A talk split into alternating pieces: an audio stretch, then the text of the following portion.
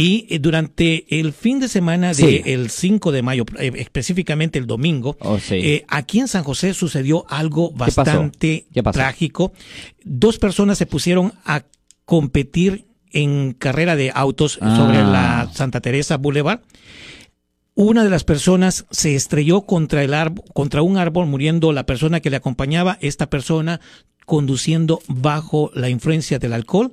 Sí. La otra persona ya fue arrestada también que conducía el otro carro que estaba conduciendo. ¿Cuáles son las penalidades por hacer esas competencias de autos y luego si sucede un accidente fatal como este? O primero, eh, la- haciendo las competencias de auto, eso es manejando peligrosamente o, co- o como llaman en inglés, reckless driving. Eso es una violación del código ah, vehicular sección 20, a ver, 2, a ver, a ver, 23, ya, 23103 del código vehicular. Eso conlleva una pena potencial de hasta 90 días en la cárcel condado. Pero si usted está manejando bajo la influencia y si usted está manejando peligrosamente y usted choca y causa que alguien muera, ahí no solo le van a presentar cargos de delito mayor de violencia doméstica bajo el código ah, de, de- manejar bajo la influencia que conlleva una pena potencial de hasta tres años en prisión, pero también le pueden presentar cargos de homicidio vehicular bajo el código penal sección 192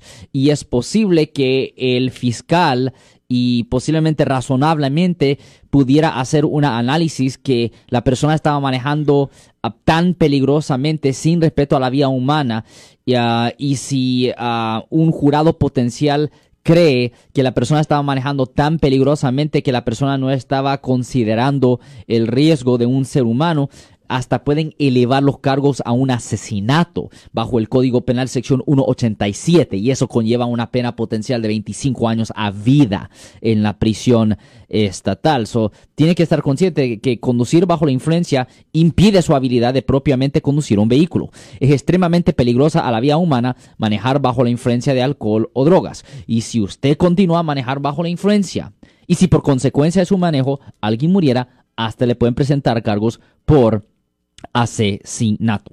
Yo soy el abogado Alexander Cross. Nosotros somos abogados de defensa criminal. Right. Le ayudamos a las personas que han sido arrestadas y acusadas por haber cometido delitos. Si alguien en su familia o si un amigo suyo ha sido arrestado o acusado, llámanos para hacer una cita gratis. Llámenos para hacer una cita. Ese número es el 1-800-530-1800. Estamos aquí en toda la área de la Bahía. 1-800-530-1800. Y como siempre, por casos criminales, casos penales, damos la primera cita gratis en nuestra oficina. Siempre estamos aquí todos los martes y viernes a las 12 y 35 respondiendo a sus preguntas con respecto a los casos penales. Y también nos pueden hacer preguntas en nuestra página de Facebook Live. Doctor Alex, abogado de nuevo, 1-800-530-1800, Marco. Bueno, vamos a esta llamada telefónica, pero ya.